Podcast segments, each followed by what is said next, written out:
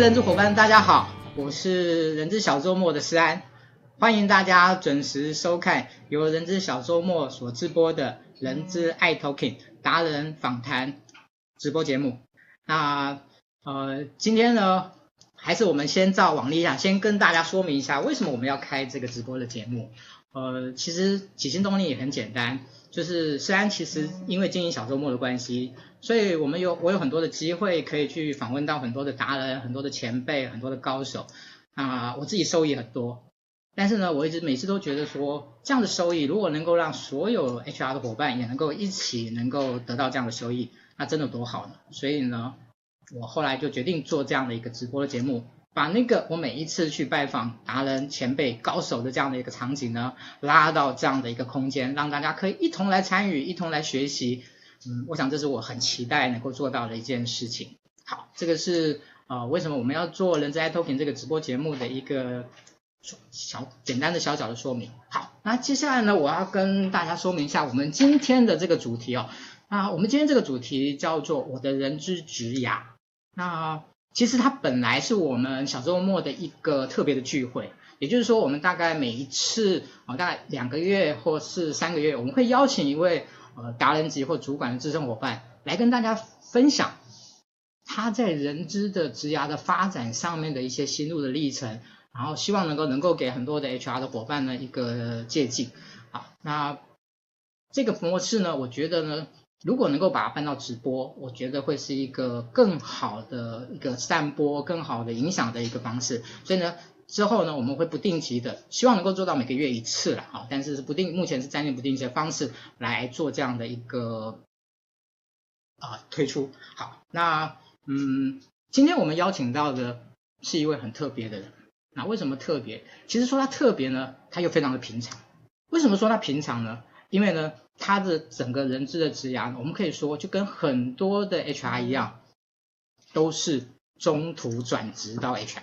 呃，小周末到目前为止，我大概真正跟我个人有一些比较深刻接触的，我大概认识大概一千多位 HR 的伙伴。然后在这一千多位的话，我其实讲句实话啊，我目前看到的大概只有大概十趴到十五趴左右是所谓科班出身的 HR。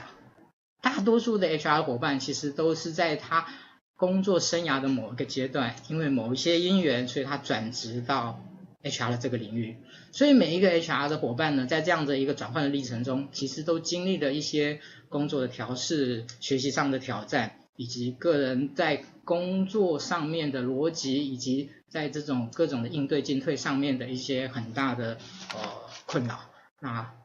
这一次呢，我们希望能够邀请这一位，在他的工作上面，在他的调试上面曾经获得很大成功的这一位来宾，让他能够现身说法，告诉。他是怎么做到的？他是怎么让自己从一个平凡的大妈变成了一位目前所受到尊重的一位顾问、一位讲师？他是谁？他就是我们大家都熟知的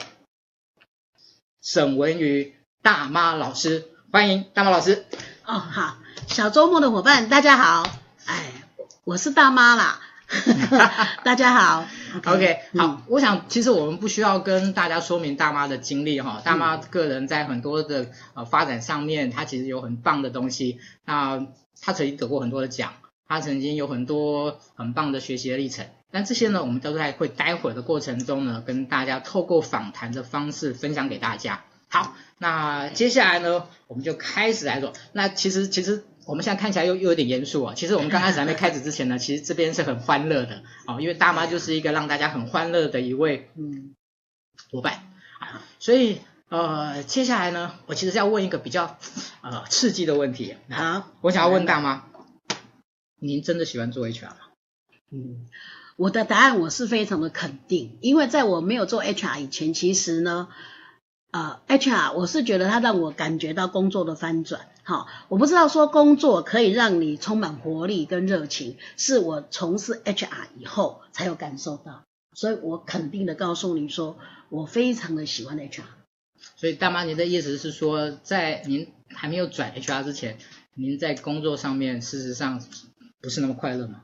对呀，因为我一直都没有成就。我在之前做会计、呃出纳，还有会计，还有总务，我在出纳的时候，钱都算得不好，算盘也打不好，钱也算错，损益表也平衡不出来。其实我就是傻傻的做，我从来不知道是快乐，就是事情要做完啊。然后到我们公司说要上柜的时候，那个时候好像公司也不大清楚人资是做什么，就指定我。所以我一做的时候才知道说，就才踏入这个人资的工作领域了。嗯，OK，对，好。呃，这边先打断一下大妈，我们先请大家帮个忙，请大家帮个忙，就是如果你觉得我们的这样的直播很棒，也很不错，请你呢协助我们呢把它散播给分享给更多的人，让他能够知道有这样的一个讯息啊，让他能够一起来参与啊。有人问我说，为什么要做直播，不能录播吗？这样子大家可以随时听。我想直播有一个很重要的一点，就是在后面的阶段呢。我们可以让平常可能不没有机会接触到大妈的 HR 的伙伴，有个这个机会在这个地方，呃，来询问一些问题，来有一些更近距离的接触。我想这是直播的一个很重要的点。OK，好，接下来呢，呃，其实我们刚刚有提到，就是为呃大妈喜不喜欢 HR，那大妈已经告诉我们。那接下来我们要问是，呃，我想很多人都会有一个特别的机缘来转任 HR，那不知道大妈在这个方面是怎么样的一个机缘？呃，就是我之前做的都是出纳啦会计嘛，哈，然后也担任总务。那在这边做呢，他前面大概有十五年，其实我都找不到自己的方向。那我们公司说要上柜，那时候要上柜的时候，刚刚有提到说，哎，那个券商来讲说我们的上柜的制度，哈，好像没有做得很好。然后呢，再来的话就是公司就这样选选选，就选到我。好，所以我就那很荣幸的在那一次就踏上了，因为上柜的关系，就踏上了我人资之路。好，OK，好，那我想大概所有面临这种中途各种不同原因呃转职的这样的一种状况啊，那其实，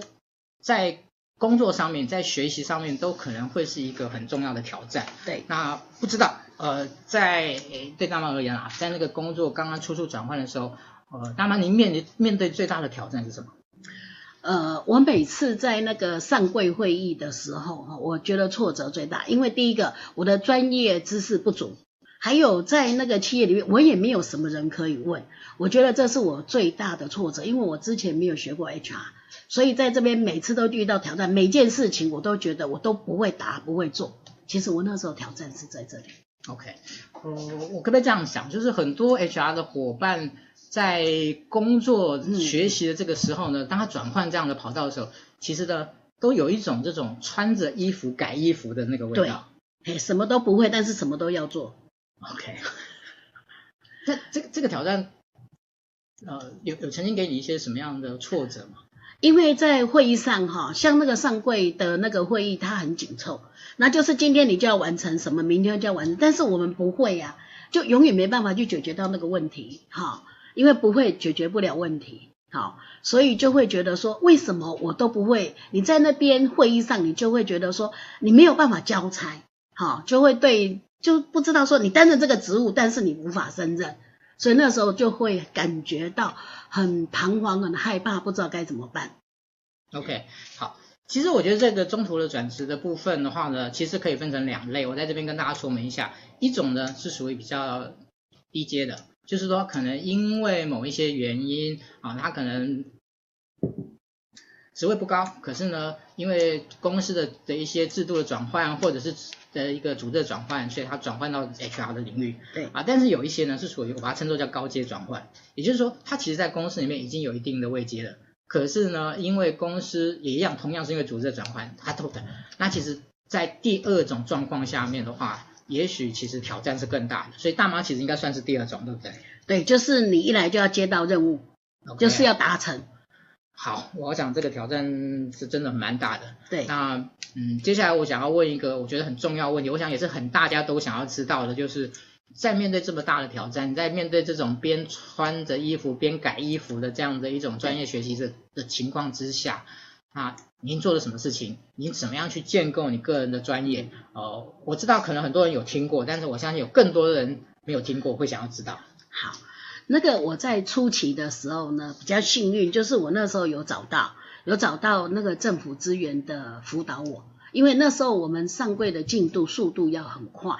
那我们没有时间去做说在学习啦，所以那时候我就找到一些政府的资源帮助我，有辅导我，所以我就很顺利、很顺利的完成这个任务。好，然后在第二个阶段的时候，我又发现我自己的知识不足，所以我那时候就到那个人资协会呢去上课。好，然后在那边有学到一些人力资源的基本。好，那个基础基础的知识是在那边建构出来的。那但是在实务上呢，我现在要非常的感谢，感谢我们那时候的主管，好，以及我同仁，好，他们通常有超越标准的期待，好，所以说呢，呃，他们那时候都会出给我一些就是做不到的、比较难度比较高的事情，让我做挑战，好，所以我是在那边有学到一些，我的实务基础是这样来的。那但是我最感谢的是说，我不断的有一些社群的伙伴，像说我们 HR 会在一起，那这里面就有非常多的资源，好，有资源，还有有很多伙伴可以问，来来协助我来这样建构，所以我大部分是按照这四个部分。好，OK，好，呃，谢谢大妈哦，其实呃，我在这边也要谢谢大妈的协助哦，其实大妈一直都是小周末的非常。很热心的支持小周末的一位老师。那其实呃，在他以前百忙之中，他几乎每一年他都会拨空至少一次到两次来帮我们一些呃比较大型的课程。那其实也都非常非常的受到伙伴的欢迎，然后给我们非常多的一个的一个的教导。我在这边真的从呃，他其实不只是收益，他其实也从收益中后来不断的散发他的。的一个热力来指导更多的后进，让他们有所表现，有所成长。好，真的谢谢大妈。好，那接下来呢？其实呃，在大妈这个，其实因为我们今天其实是把她的历程浓缩，哦，从她开始转职，开始学习，才开始。那当大妈学习了一定达到一定的水平以后呢，其实大妈老师跟其他的 HR 伙伴呢，做了一个比较不一样的东西，就是他开始。去参与很多的人资以及杰出经理人的竞赛，嗯，那在这个过程中呢，他成为了一个非常特殊的角色，他获得了非常多的奖。我我我可以开个玩笑讲，就是说，他应该是目前我所认识的 HR 里面呢，获得所有人资以及专业经理人奖项最多的一位平凡大妈，其实当他获得这么多，他就不是一个平凡大妈了，但是他又是一个让人觉得非常平易近人的一个一一位大妈。好，所以我接下来要请教他的就是关于去参与这些专业的竞赛、经理人竞赛，嗯，对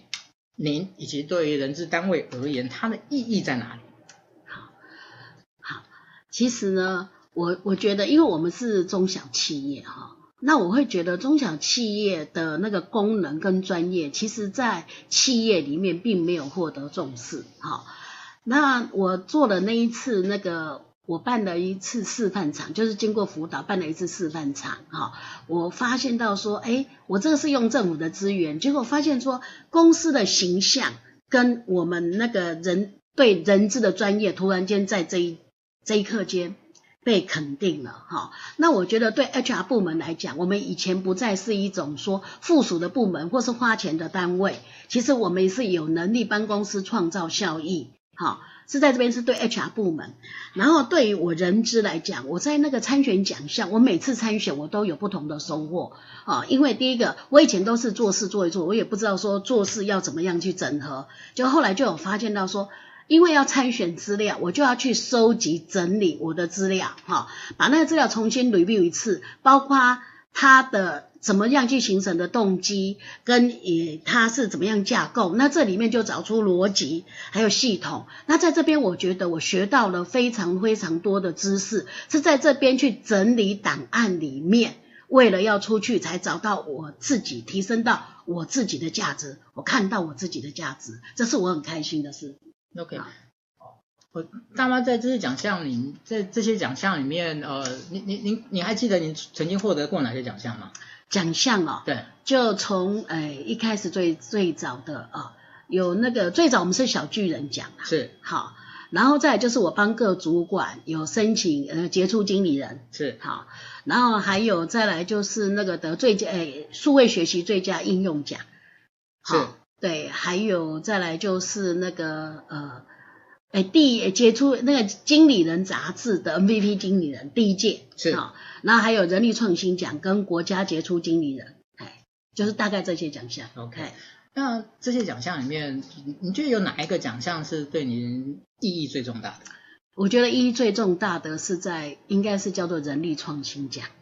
好，那个印那个给我的意义，我觉得在人生里面，它带给我比较大不同的领悟，在这边。嗯，这怎么样的礼物？呃，因为我一我很早就有收到，那有看到人力创新奖它的文宣呐、啊，可是我那时候有去看过，说它里面我觉得离我太远，因为那个企业哈、哦、都非常的大。好，那而且那个企业看起来都非常优秀，所以我那时候看完我就放在旁边，我觉得我不可能去，我们不可能去得到那种奖啦。那但是有个因缘际会，就是我们有个资深的那个老师，嘿，他就在那个时候就前三天突然间跟我讲说，哎，你要去参选，那我们总经理竟然也同意了，所以呢，那时候我手上大概有三个专案同时在进行，好。所以呢，我那时候接到这个案子的时候，我就会觉得说压力很大，因为它只有三天的期限。所以，但是这个给我很不同的意思，就是说我在这里面学到了很重要的事情，就是目标怎么设定，而且我三个专案我怎么去做分配，好，以及它的进度我怎样去管控，以及这个品质我怎样做到说每一个专案都达到他要的目标跟品质。我是在这个奖项里面。充分的，因为他是突然间加进来的，所以我会觉得说这个给我最大的收获，哎，大概是在这样。嗯，OK，好，呃，那么在这边我想要问一个，其实我我在我之个人之前啊、在了解大妈的一些资历的时候呢，我记得曾经有一个很有一个事情我自己呃感受非常深刻，就是对，呃，您曾经为了去争取一个奖项。然后在准备的过程中，甚至哦身造对对身体造成了很大的影响，呃，呃其实就是中风啦。哦，好，那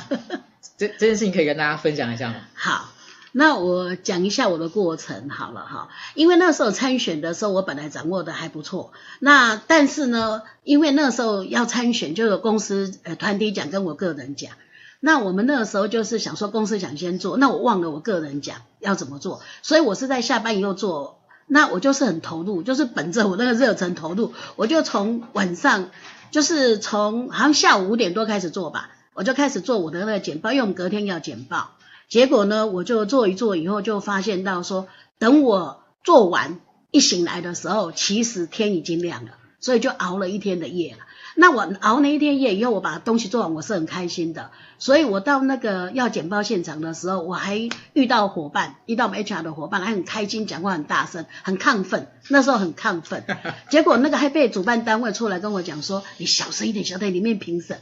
结果我印象很深，就是我进去那边评审有十二个评审，那十二个评审问了每个人问两个问题，总共问了二十四个问题。好。二十四个问题，我本来可以很好的回答，可是我简报完毕，我坐下来，我就觉得，哎，我怎么感觉好像头有被闪电打到一样？那时候有这样的感觉哈，所以呢，那时候就发现到说，哎，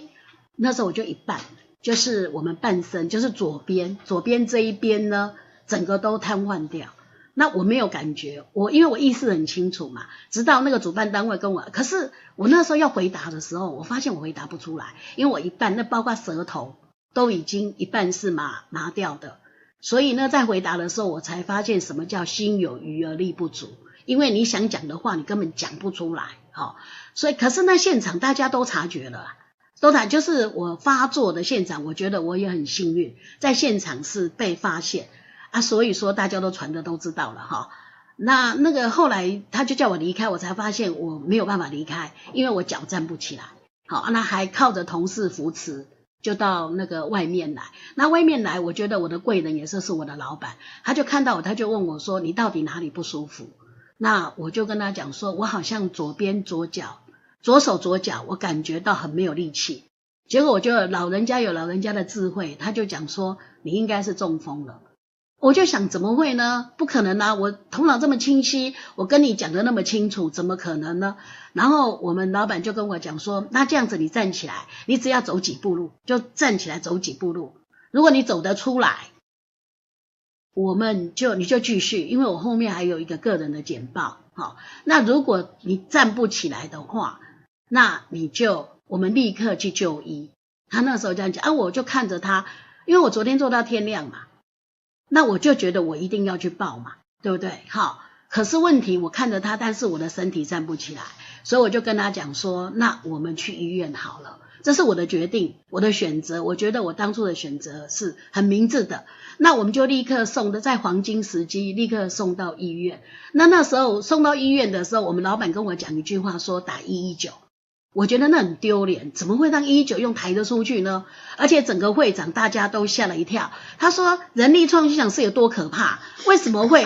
我在会场的时候很亢奋的进去啊？怎么会到时候是这样被拖着出来？所以大家在想，那个是一个什么样的奖项，那么的恐怖啊？好啊，其实那真的没有，是我自己的问题啊。送到医院那时候，我就觉得一一九很难听，所以我那时候是坐计程车去。可是我要告诉各位说，以后你真的要注意，因为到医院他告诉我说我是运气好，因为我是颅内出血，我的那个血管破裂了。那破裂了是不能用力的，是用躺着的，应该被躺着用担架抬进去。但是我硬撑的，我从楼上爬就下楼梯，然后又走阶梯，然后又坐计程车，然后又进到医院去，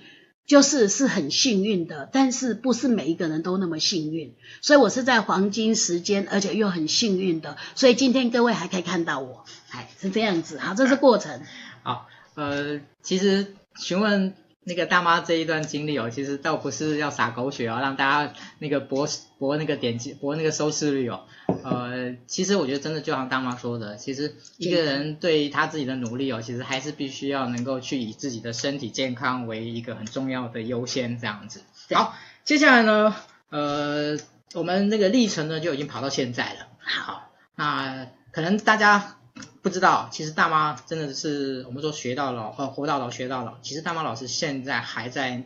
念中央人事所，好像是去年，对不对？对对。那其实呃，我我想要问一下大妈老师，就是您为什么在已经从有这么多的经历，有这么多的奖项哦，来光环在自己身上的时候，可是您还是毅然决然的决定在您退休之后哦，其实大妈老师现在已经从企业退休了，是一个顾问，是一个 freelancer。还想要去念中央人资所？好，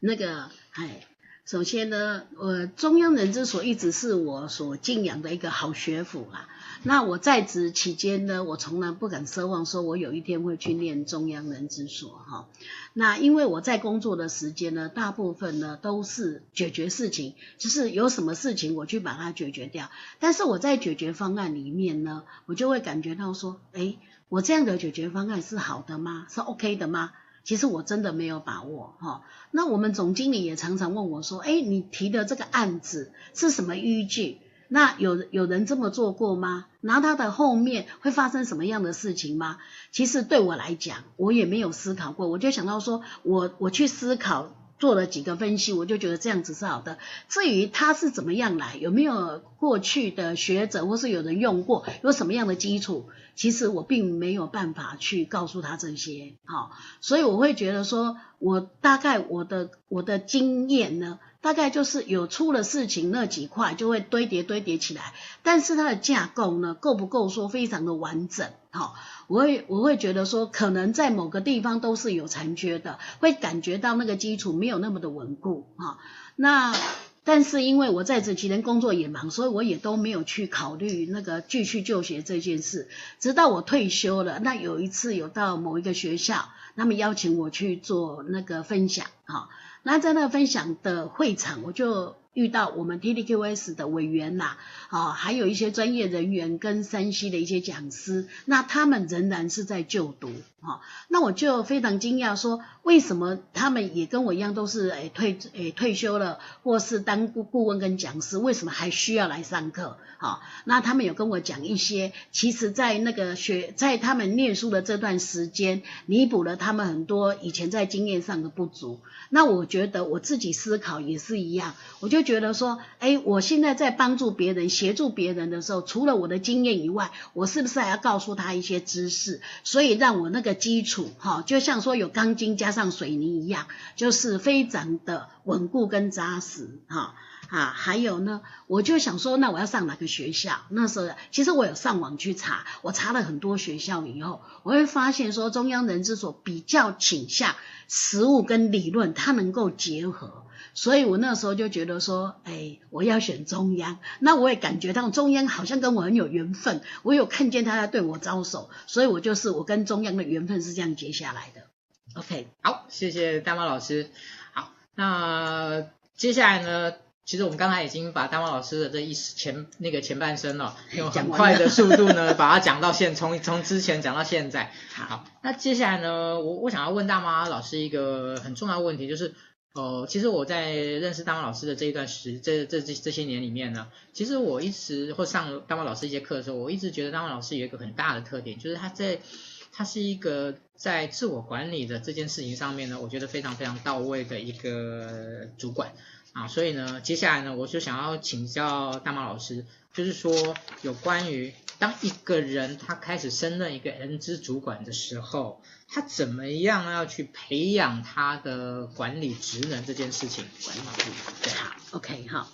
我是根据我个人的经验呐，哈，我觉得人资它是要一个八面玲珑的，哈，那所以我们培养要培养人资主管的职能，我觉得它有四个面向，哈，第一个就是我自己，我自己先管理我自己，我做的工作，我的目标，我的进度，我的工作品质，我必须要掌控到。呃，公司要求的标准，好，那我我那时候其实是为了预算的，为了那个申请补助款，我那个标准一定要到位，我的钱就不下来，所以我就把那个自我的管理要做得很到位，好，这是第一个自我的管理。还有第二个呢，就是你在平行之间的伙伴，好，就是我们除了我们以外的伙伴之间的管理，好，还有就是向上，老板的支持是我们最大的力量，就是这向上管理。另外一个就是说，我们如果说因为已经当人资主管了，你会有部署，你如何去发展部署、培育部署、那考核部署，大概这四个面向，就是第一个呢是自我管理，第二个是平行单位的沟通，然后再来就是向上，好，主管的管理以及向上、向下跟部署之间的培育跟发展，我觉得这四个面向是人资管理职能最重要的。好，OK。好，谢谢谢谢。那个我们的伙伴一直在告诉我们，smart smart 要笑这样子。好，谢谢大妈跟我们讲这件事情哦。那因为刚才有中断的关系呢，在这边我再次的恳请大家呢帮忙分享，帮忙分享给更多的人，说我们的又重新开始了。好，那大妈其实刚才有提到啊，就是这四个面相。那呃，我们我想最重要的一开始就是自我的部分。就自我管理的部分，那我想要请教大妈，就是我刚刚也提到，我觉得您在自我管理上面算是非常非常棒的一个人，那可以请您针对这个什么是人事主管的自我管理，做一个比较深度的、更进一步的说明吗？好，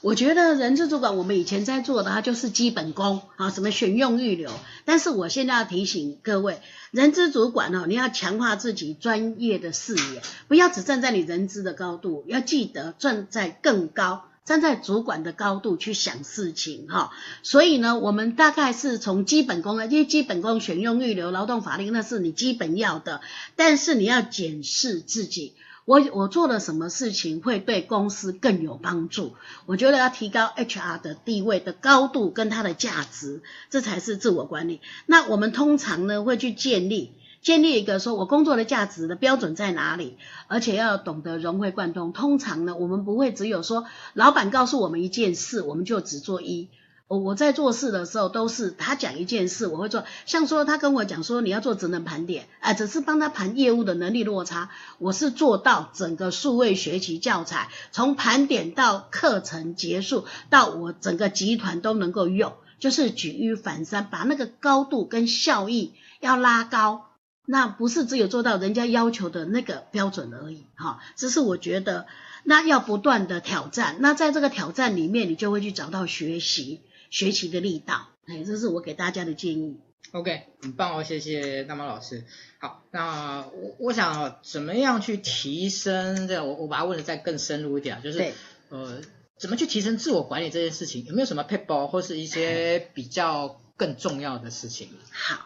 那个我整理了一下，我觉得说哈，如果说我们呢，要我自己的经验啊，就是我要提升人资的人资的效能的时候呢，我觉得第一个是价值，我定位我的价值在哪里？好，因为那是我出发的动力。好，所以我觉得说我我那个动力一定要在。如果我以后面对挑战的时候，我就回到原点想，我当初我的价值在哪里，我的动力在哪里？这是第一个点。那第二个就是工作规划。我觉得不管怎样的，不管我今天动机有多强烈，事实就是事实。工作的规划术一定要把它规划。第一个就是我刚刚提到的，我的工作目标是怎样去设定？那我的进度是如何去安排？如何让我每个案子，因为其实人资的人力都蛮少的，我如何让我的案子能够掌控在进度以内，以及我的品质如何去确保它达到我当初要的？因为诶，公司不会因为你的人人力或是你的时间，其实要求的品质都是一样的，所以我会觉得说，这里面要后来我有找到一些规划的，呃，一些步骤、方法跟表格，好，这是找到的哈。然后第三个就是要有效的沟通，因为我觉得，呃，任何事情都需要人人人和。那事情就进度的快，如果人不和，就会拖累你的事情。所以我觉得大概是三个重要的点。好，第一个就是你要有你的价值、你的动机；第二个就是你有完整的工作规划术，好，你的步骤、你的进度、你的那个品质要维到一定的标准，以及强化我们的沟通能力。好，这是我觉得啦，哎，是这样。OK，, okay 呃，谢谢大妈，那个。待会晚一点呢，我们会开始进入就关有关于现场 Q&A 的时间，所以如果您现在呃对大妈或者有些什么问题的话呢，嗯、我们现在已经有一些了，但是呢更欢迎各位呢提出问题，待会我们可以做现场的一个答复的部分。那这边其实我想要做一个小小的补充哦，呃，其实小周末一直觉得哦，就是呃，我觉得有很多的 HR 的主管或者是想要成为 HR 主管的伙伴，其实。我们自己本身在很多的专业研习上面，其实花费了非常非常多的时间，非常非常多的功力。但是呢，我觉得作为一个主管的这个角色，我觉得怎么样能够去培养这个管理职能，事实上是我们觉得呃目前可能在提供 HR 的一些学习的的一些路径，或是学习的一些呃模式上面，我觉得是比较不够的。好，所以呢，其实我们在之前呢，我们已经在台北办过。我刚才大妈老师所提到的一个整个管理职能的这样的一个培训的课程，那其实在这一个月，也就是在这个礼拜天开始呢，事实上我们在台中，我们在台中的课程呢也即将在开始，那很欢迎在大台中地区的伙伴呢，如果您有空，您有时间，能够参与这一个很难得的四位老师很棒的这样的一个分享的话，我们相信。它一定会带给各位非常非常多的收获。好，那这个部分呢，我们先谈到这边。那接下来的部分的话呢，我想就是我们的现场互动的时间了。那目前呢，我们有几个问题。那 来，我们看这边。好，好，好，我们几个问题哦，我我就直接念出来，然后大妈老师你就听着我讲，然后直接来回答这个伙伴。好，好，那个听 you 呢，这位伙伴问说呢，在采购。会计、总务、人资呢？这个这些行政幕僚工作中呢，他想要请问大妈，哪一份工作最能够树立树立专业度，适合长期的职涯发展？哎，这个好像不是问专业，好像在问职涯。对，他问的职涯，可是我会觉得说是根据啊，根据你自己的人格特质，因为这样这些工作啦，哈，每一样都有可以做长期职涯的发展。那因为我自己啦。我自己其实我算盘跟那个我做的并不好，我的那个呃财务数字能力我是比较弱的，好，所以我长期我我长期在那边工作，造成我蛮大的就是不愉快了，工作成就感也不高。但是我的人格特质是在人资，我当人资一年，我隔年度啊就刚刚漏了一个奖。叫做经商奖，教育训练经商奖。我是担任人资的第一年啊，我隔年度就得教育训练经商奖，那就是他符合我。可是我在前面做诶、欸、会计总务哈，那个十五年的时间，我提不出一件优秀或是有成就的事迹，那是因为我的人格特质。那每个人他的特质跟他的能力，其实只要他在那个类别里面。可以得到像说你做的事情，你觉得我很简单，好，那个事半功倍，有那种效果的，我觉得你都可以去做职涯的发展，OK 吗？Okay, 好，好，谢谢大猫老师。好，那 Sandy 呢？Sandy 这位伙，哎，Sandy 这位伙伴呢，他问到说，可以请大猫老师谈谈有关于数位学习应用奖吗？好，这个奖现在还在吗？呃，现在没有了。呃，这个哈，我我今天讲说这个，我就是我举一反三，我把事情做大，做大的最佳代表哈。因为我们公司有做 BSC，那那个时候公司就丢给我一个任务哈，他说帮我盘点，因为我们公司的业绩没有达成，其实是业务，哎，其实是业务能力不足，所以他们丢给我说，请我去盘点业务能力。那我现在回到。我那时候算数真的很不好，所以我就觉得我很讨厌说，呃，去那边就又做那个，又在那边算来算去，好，那我觉得那个意义不大，所以我那个时候就想到说，那我是不是要呃去找一个系统或是一个能让他做长期的，因为我不喜欢做那个短期的，我喜欢做那个长期有效益、对公司有帮助的事，所以我就去找一个，我就到处去找，结果被我那个从系统上去找到说，有一家公司。然后他有做那个能力的评鉴。我就请他来，请来是不要钱的哈。结果呢，请来以后就会发现到说那个平台的费用很高。那我就跟他讲说，我很喜欢这个东西，但是我没有钱。他说，那你就可以申请数位学习。好，那我就走进去了，这我才知道说那是一个很难的事。那我刚开始就完全没有动。我拿到第一期补助款的时候，我就觉得反正我并不是要做什么。我我并不是要做什么数位学习，我要的是能力评鉴，可是它是绑在一起，好，因为它是绑在一起，哈，所以呢，那那时候来绑在一起的时候，他在其中竟然跑来看我的进度，我完全没有要做这件事，结果当他跑来的时候，也就是告诉我，我那个奖钱是分三期下来，所以我就非常的努力把它做到。因为我怕我钱下不来，所以那个我就用发了很多倍的努力，所以我那个时候有得到我们的平台经过认证哦，哈，然后那个而且我善用资源，因为我没有钱，所以我就善用那个中小企业网络大学啦，还有那个叫做劳教一网的教材，我就用了很多的资源进来，那评审来就觉得说我能在这么少的资源之下，而且我拓展这个平台拓展到海外去。因为我们那个在海外设点哈，那那些知识，我们的业务跟我们的研发人员常常要出差，那花很多的时间。结果我的数位教材一做下去，就省了他们非常多的出差时间。所以那个那时候评审来的时候，觉得我虽然规模小，但是我做的东西对公司帮助很大，所以我那时候得到最佳企业应用奖。好，谢谢大家。还有吗？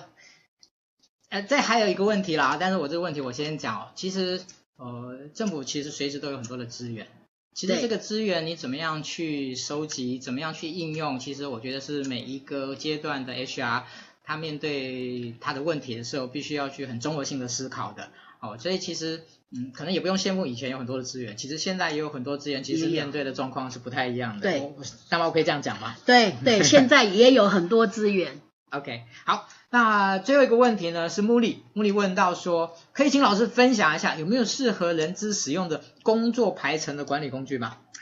嗯、工作排程的工具呢，其实我们一般来讲哈，我们是用甘特图，那以前呢是图法炼钢，或者是用 Project 来做嘛。可是我现在告诉你说，我们现在在系统上面，我们常常用的是共用的，我们希望说。我们的排程是可以团队一起用，所以我们我们呐，我使用的啦，因为我的那个电脑能力也没有说特别好，所以我目前使用的是甘特图。现在在呃系统那个云端那边都有那个免费的可以共用，这是我目前用的，好啊，给大家参考看看，好，OK 吗？好，好，谢谢，谢谢，好，呃，在有关于问答的部分哦，我想呢，今天时间的关系呢，我先告一个段落。好，那接下来呢，我们在每一次的访谈的最后呢，我们其实都会问我们的呃访谈的来宾一句话，就是嗯，对您而言，对大猫老师而言，您觉得用什么样的一句话可以来总结，可以来说您的有关于人之职涯？你的人之职涯是什么？好。我我讲一下哈，其实这句话我回去也思考很久哈。第一个，我觉得我不管我的职业还是，我是请大家就是选择你所爱的工作，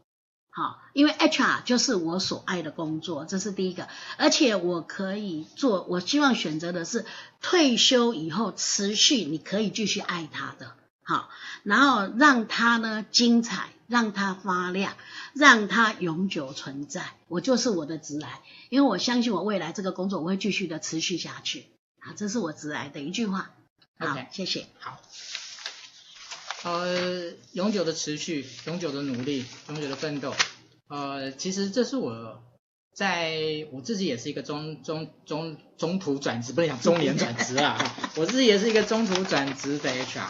那其实曾经有人问过我说，为什么我要转职到 HR 这边来？那我自己是这样回答他的。我说，HR 是我所能够想象的最能够。越沉越香的一个工作，也就是说，我们看到目前在整个人资的圈子里面，其实我们看到很多现在呃很资深的 HR 的伙伴，例如说我认识一位老师，他今年已经八十几岁了，可是他还活跃在人资圈里面，提供很多人资的伙伴，很多人资的后进的指导，哦，他其实一点都不落伍啊，这是我看到的，我觉得很棒的。在人力资源发展一个专业发展上面的一个核心能力的永续存在的这件事情，是，来，我想今天从呃大王老师的这样的一种简短的人他的整个整个心路历程的一个回顾里面，呃，其实我们可以看到一个认真、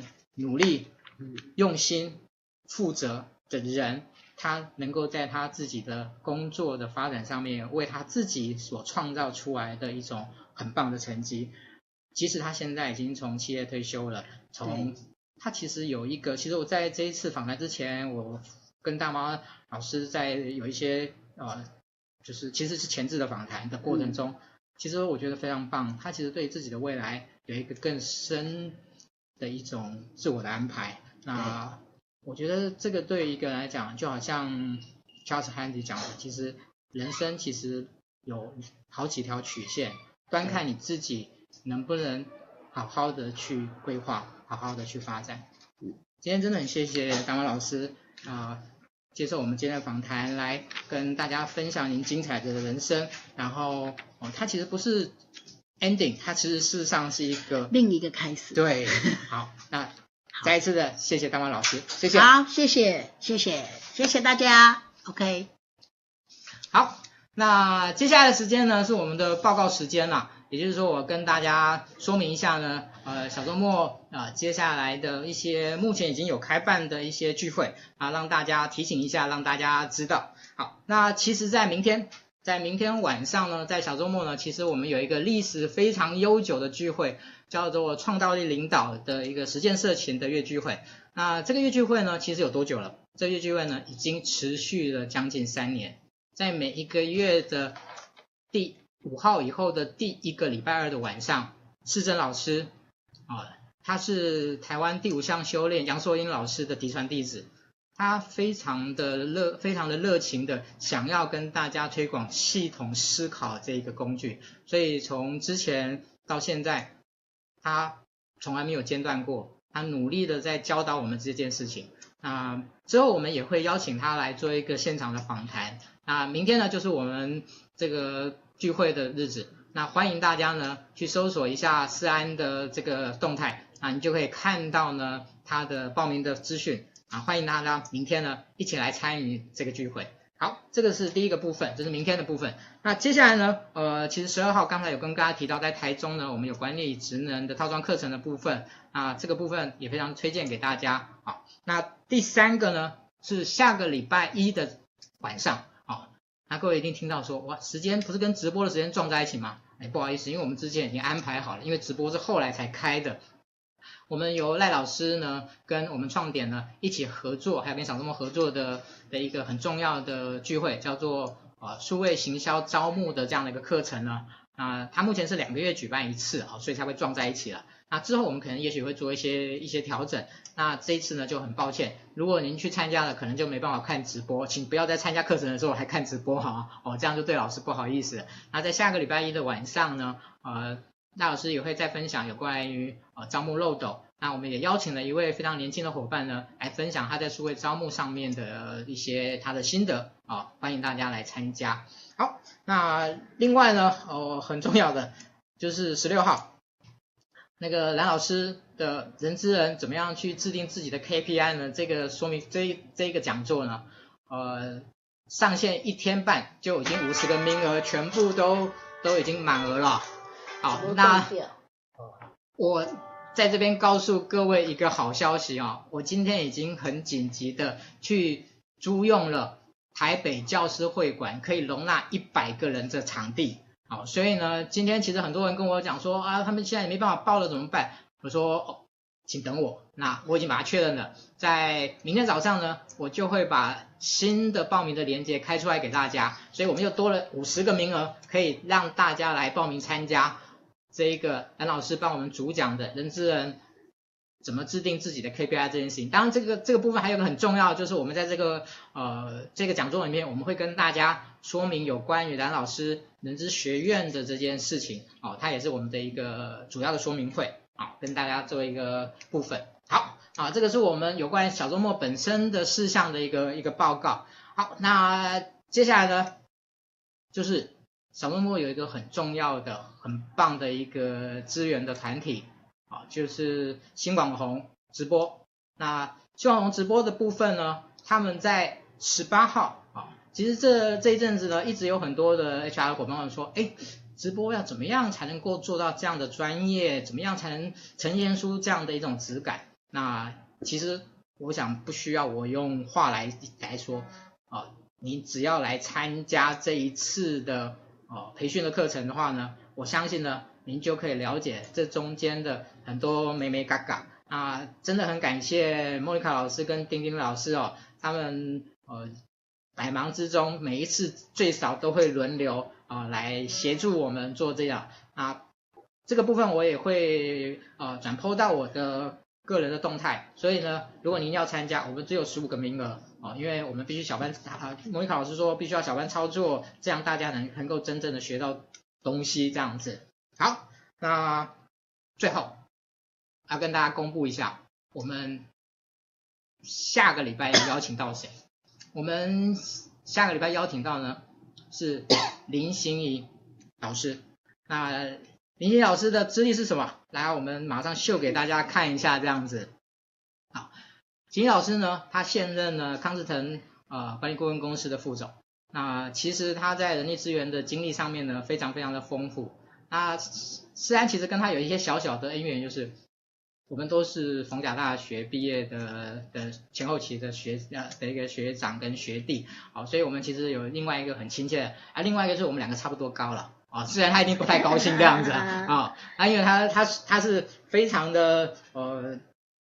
展现的小巨人的 power 的一位一位老师哦，各位从照片上就可以看得出来了这样子。好，那他要讲什么？